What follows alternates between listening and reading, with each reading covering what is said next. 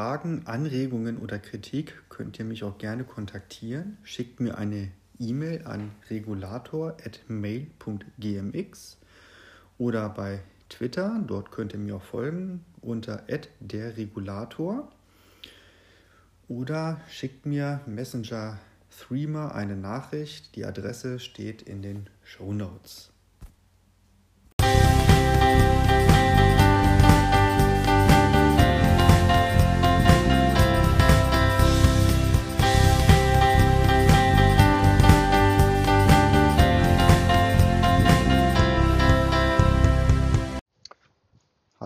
Herzlich willkommen bei Der Regulator, bei dem Podcast, der sich mit Schäden und Versicherungen beschäftigt.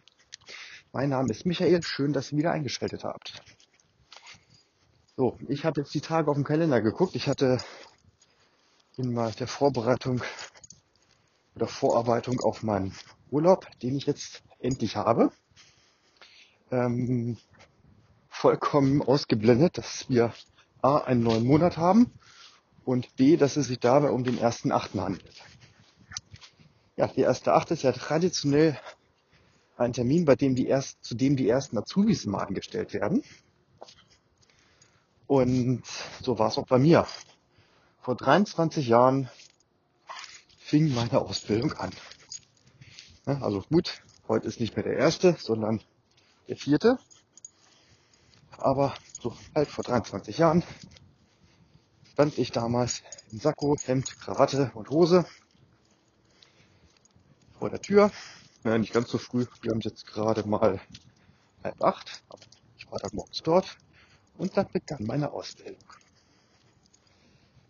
Zum Versicherungskaufmann. Dauer zweieinhalb Jahre.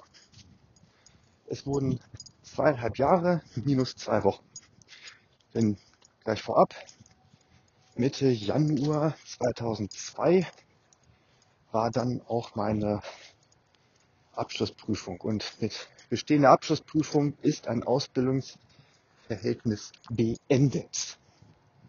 Ja, also da könnt ihr dann theoretisch noch einmal, wenn ihr die Ausbildungs Ausbildung bestanden habt, zum Betrieb gehen und euren, eure Schlüssel oder was auch immer ihr vom Betrieb habt, abgeben und nach Hause gehen.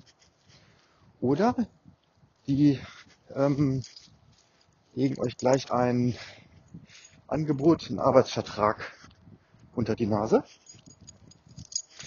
Ähm, bei mir war es letzteres, aber das war klar, weil ich schon ein halbes Jahr vor Ende der Ausbildung wusste, dass ich übernommen werde und dass ich in der Schadenabteilung landen werde. Ja, welche Meilensteine gab es so in dieser Zeit? Eigentlich eine ganze Menge zu viele für eine Podcast-Folge, die ich spontan auf der Hunderunde aufnehme. Ähm, als erstes ist mir aufgefallen oder auch im Gedächtnis geblieben, die Sonnenfinsternis im August 2000, äh, Quatsch, 1999, die damals über Deutschland zog. War, war schön zu sehen, tolles Naturereignis. Und ja, wirklich alle Kollegen standen auf der Dachterrasse und haben sich das angeguckt. Ähm, und in dieser Zeit, ja, normal müssen, müssen Telefone irgendwie besetzt sein. Aber in dieser halben Stunde hat auch keiner angerufen. Da war echt, da war, stand Deutschland still. Dort, wo gerade dieser Schatten war, war gerade Stillstand. Haben sich die Leute das Naturschauspiel angeguckt. Kann ich auch verstehen. Habe ich ja auch gemacht. Wobei ich damals auch noch kein Telefon hatte, an das ich gehen musste. Ja. Ne? Ähm, aber kurz nochmal so zur Versicherungsbranche. Sie ist ein guter Arbeitgeber, tarifgebunden. Und in aller Regel wird man dort auch sehr gut behandelt. Klar, es gibt immer mal Reibereien zwischen Arbeitnehmer und Arbeitgeber. Das ist ganz normal sollte man auch nicht immer zu hoch bewerten, aber im Großen und Ganzen ist die Versicherungsbranche ein guter Arbeitgeber, der auch im Verhältnis zu anderen Branchen gut zahlt. Ähm, karrieremäßig muss man gucken. In aller Regel kann man gut Karriere im Außendienst machen oder da kann man dann auch viel Geld verdienen. Da, da wird man dann ganz klar nach wir bleiben einfach mal beim Thema Leistung. Ähm, ja, man sorgt dafür, dass so und so viele Verträge vermittelt werden. Also es gibt mehrere Stufen beim, im, Außendienst. Einmal die Makler und Betreuer oder auch die Betreuer für die Generalagenten. Ja, ähm, dazu bitte einmal, wer nicht weiß, wo da der Unterschied ist, den Podcast über den Vertrieb anhören, die Ausgabe. Da war es jetzt ziemlich ausführlich. Äh, da ist natürlich dann halt das Gehalt sehr stark provisionsabhängig. Also je mehr man ähm, verkauft oder schafft, dass seine Marke es verkaufen, verkaufen, desto mehr Geld kriegt man am Ende des Monats. Das ist so. Das, ja, klar, beißt die Maus keinen Faden ab. Das ist eindeutig ein provisionsorientiertes ähm, Business. Und inner, im Innendienst, das ist relativ, ja nicht ganz so einfach. Man kann natürlich dann auch, wenn man nicht ganz blöd ist, äh, Gruppenleiter werden. Aber wenn man irgendwo Abteilungsleiter werden möchte, da sollte man da schon zumindest mal irgendwas studiert haben. Und dann auch in seinem Job ziemlich gut sein und mit Menschen umgehen können. Ansonsten funktioniert das nicht. Das ist aber in jedem, in jedem Bereich so. Aber wenn man jetzt einfach sagt, okay, ich will jetzt keine große Karriere machen, ich will verhältnismäßig gutes Geld verdienen, im Vergleich zu anderen Branchen und keinen Stress haben in dem Sinne, also klar hat man Stress in der Versicherungsbranche, ne, das, da beißt die Maus keinen Faden ab, dann kann ich dort auch sehr gut klarkommen und auch entsprechend Geld verdienen. So viel dazu äh, kann ich vielleicht nochmal an anderer Stelle noch ein bisschen mehr sagen. Ja, Januar 2002 war die Ausbildung zu Ende. Ich wurde offiziell Schadensachbearbeiter in der Schadenabteilung. Wo auch sonst. Ja, wo sollte ein Schadensachbearbeiter sonst sitzen, wenn nicht in der Schadenabteilung? Ja, in der Telefonzentrale. Ja, nee, nein, Spaß beiseite. So, in dieser Zeit sind dann auch solche schönen Sachen passiert, wie ähm, die Schuldrechtsreform oder auch ähm, später nochmal die ähm, Umgestaltung, Umschreibung des Versicherungsvertragsgesetzes.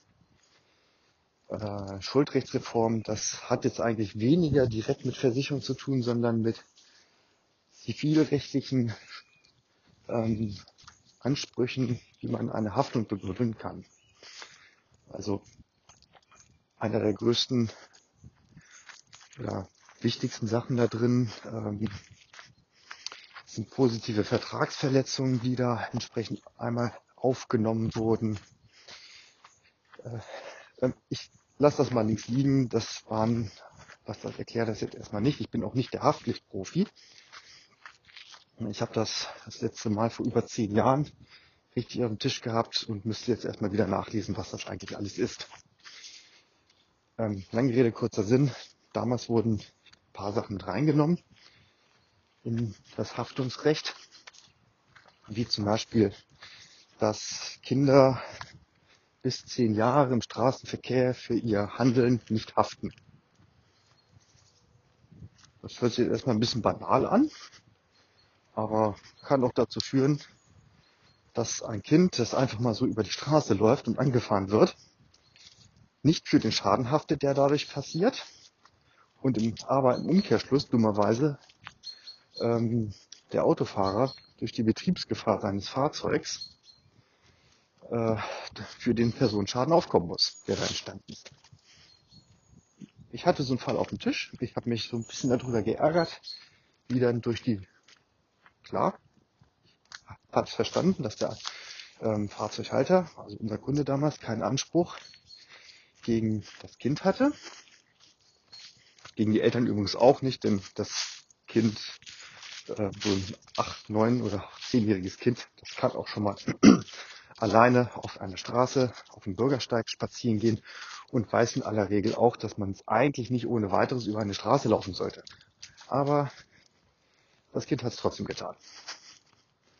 Und weil nämlich da die Eltern dann das dem auch beigebracht haben und man auch durchaus davon ausgehen kann, dass ähm, das Kind das zumindest in der Schule gelernt hat, besteht dort keine Haftung. Jetzt bin ich doch wieder zu tief eingestiegen. Naja, also die Schuldrechtsreform. Dann gab es noch eine ähm, Neuordnung für die Lebensversicherung. Das war, ich glaube, 99 war das. 99 auf 2000. Da gab es dann durchaus solche Schlagzeilen wie, dass die Lebensversicherern die Policen ausgehen. Ja, was für ein Blödsinn. Was ist eine Police? Die ist ein Stück Papier. Damals hat man noch den Antrag auf Papier ausgefüllt. Komplett weggeschickt. Und dann hat ein Kollege oder Kollegin in der Antragsabteilung diesen Antrag genommen, in den Computer reingetippt auf OK gedrückt. Und ein paar Tage später war dann eine ausgedruckte Beim Kunden, zusammen mit der ersten Prämienrechnung natürlich. Wenn ich so richtig im Kopf habe, ging es damals um die Besteuerung von Lebensversicherung, deren Erträge, aber genau weiß ich das auch nicht mehr. Das ist schon zu lange her. Habe ich auch nichts mehr mit zu tun mit Lebensversicherung. Ja, das waren so zwei große Sachen, die die Branche damals so ein bisschen Aufruhr gesetzt hat. Aber ansonsten ja, bin ich dann 2010 in den Faden außen gegangen. Jetzt mache ich einmal zwangsweise eine kleine Pause, weil da vorne ein Hund ist und meiner hier schon die Nackenhaare sträubt. So, die Gefahr ist gebannt. Nichts passiert. Kurz mit der anderen Hundehalterin unterhalten. Und zum Glück hat unser Jack nicht die Vollkrise gekriegt und den angekläfft. Er war einfach nur sehr aufgeregt. Ähm, das war schon mal positiv. Der Kleine hat nämlich kein gutes Leben bisher gehabt. Zwei Sätze ruhig zum Hund. Der ist jetzt seit zwei Monaten bei uns. Und wurde bei seiner ersten Familie beschlagnahmt. Er ist jetzt mittlerweile zwei Jahre und vier, fünf Monate ungefähr alt. Genau weiß das keiner. Man weiß halt nur, entweder sehr frühes Frühjahr oder sehr später Winter 2020. Mehr weiß man darüber nicht. Finde ich so ein bisschen schade. Ich, wir feiern mich immer ganz gerne auch den Geburtstag unserer Tiere. Aber wir haben uns jetzt einfach auf den 15 dritten geeinigt. Die Ihn des Märzes, äh, der Tag, an dem Caesar von seinem Sohn Brutus erstochen wurde. Ähm, so, zurück zur Versicherungswirtschaft. Also, wirklich, die Versicherungsbranche ist ein guter Arbeitgeber. Man kann dort seine Arbeit machen. Es sind organisierte Unternehmen. Die sind wirklich organisiert. Nicht so wie manch kleiner Mittelständler. Ähm, dann ist natürlich auch ähm, die Möglichkeit bei Maklern und Generalagenten in den Büros Jobs zu kriegen. Da muss man gucken, ob das reine Verwaltungstätigkeit ist oder ähm, mit Vertrieb. Meistens ist ein Teil Vertrieb mit dabei. Da beißt die Maus kein Faden ab. Ich habe aber auch schon wirklich Mitarbeiterinnen erlebt, die bei Maklern und Generalagenten sitzen und wirklich nur reine Verwaltungstätigkeit machen. Also Telefona, Telefonate annehmen, ähm, Anträge schon mal auf Vollständigkeit prüfen und so weiter und so fort. Ja, das sind auch interessante Jobs.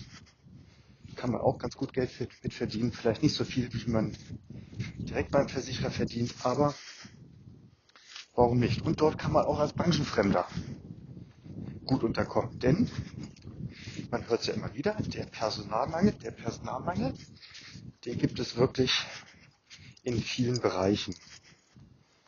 Bei uns Schadenregulierern, ja, ich kann es jetzt nicht unterschreiben, ich weiß es nicht. Ähm, ich kriege zurzeit relativ wenig Anfragen, ob ich nicht woanders einen bisherigen Job einfach so weitermachen möchte. Mein Chef hat bisher die letzten drei Jahre ähm, zwar nicht alle Stellen nachbesetzt. Das lag jetzt aber nicht daran, dass er keinen Bewerber, kein Personal gefunden hat, sondern weil man sich politisch gesagt hat, wir gehen in den bestimmten Bereichen einfach mit der Personaldecke etwas runter. Das ist natürlich ein Entscheidung, die hat er nie mit mir diskutiert, weil ich davon auch nicht betroffen bin. Ähm, aber ich kann das nur so zur Kenntnis nehmen und gehe auch mal davon aus, dass es auch wirklich daran lag, dass wir in manchen Ecken sehr gut vertreten sind und in anderen wiederum um einiges schlechter. So, also, ja, Branchenfremde werden auch gerne bei Maklern, Generalagenten auch mal eingestellt. Das passiert dort öfter. Natürlich wollen die lieber dann einen jemanden haben, der Versicherungskaufmensch gelernt hat, wenn ihr studiert habt und zum Makler geht. Da habt ihr dann ehrlich gesagt etwas falsch gemacht, wenn ihr dort einfachste, das heißt in Anführungsstrichen einfachste, also wenn ihr dort nur Büroarbeit macht, das bringt nichts. Da ne, wollt ihr zum einen Makler gehen und wer studiert hat, hat ja auch ein bisschen Anspruch an Gehalt. Ne, nicht umsonst quält man sich jahrelang auf der Universität oder der Fachhochschule rum und macht seinen Abschluss. Da soll ja auch was bei rumkommen. Also da ist man dann eher dann wieder beim Vertrieb angekommen. Will man natürlich, ne, das heißt immer so, Versicherer sprechen auch selbst intern von Verwaltungen. Ähm, klar, dort wird verwaltet, dort wird aber auch entschieden und bearbeitet und geprüft. Da brauchen wir auch durchaus Spezialisten, die wissen, was sie tun. Das Blöde ist, diesen, man kann Versicherungskaufmann lernen oder Kauffrau, das ist kein Thema. Aber da lernt man wirklich nur das Grundgerüst. Mehr ist das nicht. Und von dem, was ich in der Ausbildung gelernt habe und dem, was ich jetzt brauche, da liegen Welten zwischen. Da habe ich, ich habe wirklich nur das Grundgerüst damals kennengelernt, den gesetzlichen Rahmen und so weiter. Mehr nicht. Die internen Abläufe sind natürlich von Unternehmen zu Unternehmen gleich, aber doch wieder verschieden. Es läuft bei allen am Ende muss für eine Versicherung irgendwie die Willenserklärung des Kunden in eine Police gegossen werden. Und der Weg dorthin, der kann unterschiedlich sein. Das gibt es unterschiedliche Wege, ganz klassisch Papier oder online oder Telefon ja, oder eine vorgefertigte sogenannte Blockpolice, die dann, die man dann hat. Das wird ganz gerne auch bei ähm, na, hier Mofas gemacht, die Mofa-Kennzeichen, das sind sogenannte Blockpolicen. Zumindest war es das früher so. Ich denke mal, heute wird es noch so ähnlich sein, dass man einfach sagt, ja, ich nehme so ein Ding, legt man da dann seine, ich weiß nicht wie viel, 50 oder 100 Euro auf den Tisch und schon hat man sein ähm, Motor, kleines Motorrad, das ganz ist, wieder für ein Jahr versichert. Entweder Haftpflicht oder Kasko und Haftpflicht. Kommt drauf an, was man haben möchte. Ja, Studierte in der äh, Branche, die finden natürlich auch dort Jobs. In aller Regel sucht man dort dann Informatiker, also IT-Fachkräfte werden ja überall gesucht. Das ist, ist so. Ne, dann Juristen für halt ähm, Schäden im, ja, ne, für Haftpflicht oder auch höhere Sachschäden. Da werden auch Juristen dann in aller Regel drin. Aber man kann Jura studieren und Jura studieren ähm, das Jurastudium so breit aufgestellt, dass man in aller Regel wahrscheinlich kaum etwas über das ähm, Privatrecht und die entsprechenden Urteile vom BGH oder auch Oberlandesgerichten erfährt. Die muss man sich dann ähm, selbst aneignen. Also das ein Urteil lesen können, Ist auch nicht immer so leicht und da fällt das Juristen etwas leichter. Ich habe schon auch viele Urteile auf dem Tisch gehabt, wo ich erstmal gedacht habe, ach Mensch, das ist ja so, aber nee, okay, dann war da irgendwo ein komischer Kniff drin in der Formulierung, muss man genau andersrum sehen. Also juristisches Deutsch ist nicht immer so leicht. Das ist eine andere Sprache. Muss auch eine andere Sprache sein, weil man ansonsten zu viele Interpretationsmöglichkeiten hat. Ja. So. Ach, da vorne steht ein Reh. Hoffentlich flippt der Hund gleich nicht aus. Der ist nämlich. Nee, er hat hingeguckt, aber nicht bemerkt. Das ist schon mal gut. Aber trotzdem ist er trotzdem wild an der Leine.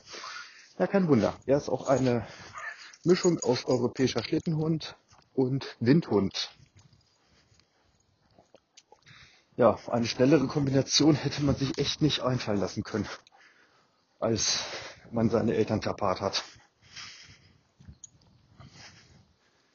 So, ähm, mal kurz, was ist noch so Schönes passiert in den letzten 23 Jahren? Ja, natürlich hat sich auch viel bei uns Schadenregulierern geändert. Also das Grundprinzip bleibt das gleiche. Wir fahren raus, gucken uns Schäden an, machen Fotos, schreiben Bericht, verhandeln und ähm, geben frei, lehnen ab, machen eine volle Bandbreite. Aber die Wege der Kommunikation, will ich jetzt einfach mal generell sagen, haben sich umfangreich geändert. Das ist aber ein Thema für eine andere Ausgabe, wie sich das technische Leben, Berufsleben einmal so entwickelt hat. Nur mal so vorweg. Es gab noch bis ja, Anfang dieses Jahrtausends durchaus Papierakten. Die gibt es gar nicht mehr. Zumindest sollte es die nicht mehr geben. Na, alles schön elektronisch. Und auf diese Weise kann man dann natürlich auch dann Homeoffice machen. Das funktioniert dann auch sehr gut. In diesem Sinne soll es das erstmal für heute gewesen sein. Ich wünsche euch einen angenehmen, schönen, kühlen Tag. Ich weiß, dass es das nicht wird. Es sollen heute bei uns 36, 37 Grad werden.